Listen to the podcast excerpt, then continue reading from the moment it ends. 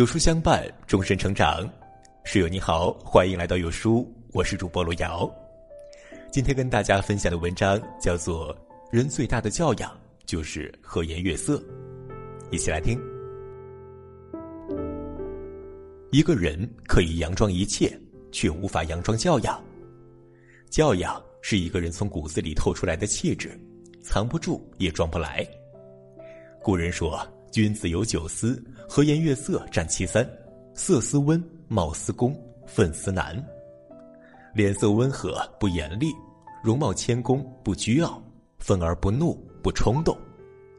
所谓教养，就是言行得当，让每个人都很舒服，如月之光华，明亮且柔和。和颜悦色待人，是人最大的修养。有人问过这样一个问题。为什么了解一个人要看这个人对陌生人的态度？因为陌生人和你的利益不相关，对利益相关者的态度取决于智商和情商，对不相关者的态度取决于素质和教养。一个人呢，面对和自己相关的人，可以伪装出对应的样子；面对陌生人才最真实，最能反映出他的人品和教养。开学季，新生请老人帮他看行李，老人爽快答应。祝福他快去快回。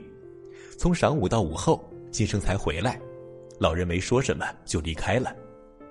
直到开学典礼，新生发现，老人正是北大副校长季羡林。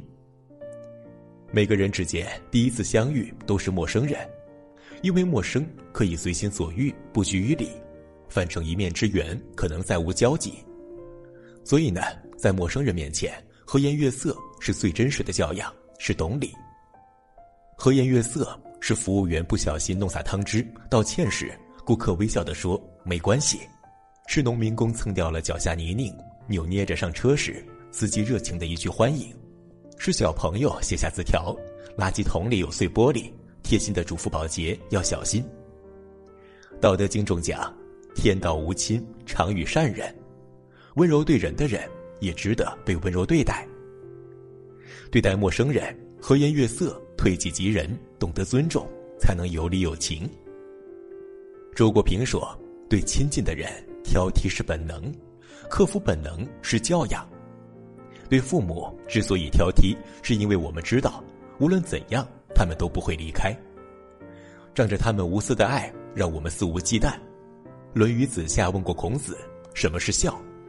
孔子回答：“色难。”意思是对父母和颜悦色是最难的。不摆脸色给父母看，就是孝道。父母不是坏情绪的垃圾桶，关系亲近更不是肆意发脾气的理由。孝顺不只是物质的供养，更要有耐心、尊重、安慰和关怀。孝顺没有和颜悦色，都是表面文章。史铁生在我与地坛中追思母亲，因为双腿瘫痪，史铁生变得喜怒无常。每次大发雷霆，母亲都躲在屋外，远远观望。心在滴血，直到母亲因为肝癌晚期口吐鲜血倒下，心里口里挂念的还是儿子。他幡然悔悟，儿子的不孝在母亲那里总是加倍的。他后悔对母亲发了太多脾气。孝养父母之身固然重要，孝养父母之心也不能少。多一些笑脸，少一些抱怨，增一分感恩，添一份温暖。孝顺父母就应该和颜悦色，让他们感到开心快乐。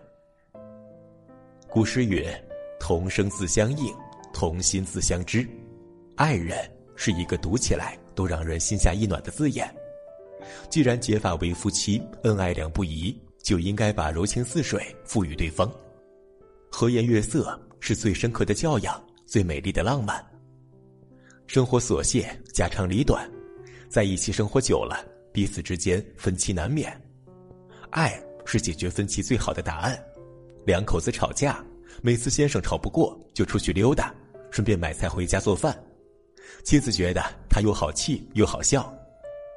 先生知道妻子对于美食毫无抵抗力，苦练了自己的厨艺，于是每次只要一吵架，他就下厨做一顿丰盛的晚餐，一顿饭的功夫气也就消了。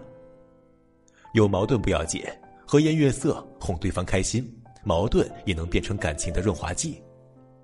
在感情里，不妨学会示弱，老子曰：“柔弱胜刚强，争强好胜，胜即失败；以刚对刚，两败俱伤。”爱是体贴，是在乎。有教养的人一定会让对方看到最好的自己。和颜悦色，留一个好心情给爱人，也是给自己。古来教养出高贵，没有教养成下流。和颜悦色是对陌生人有礼，对父母尽孝，对爱人示爱。有教养的人总是和颜悦色，让人如沐春风。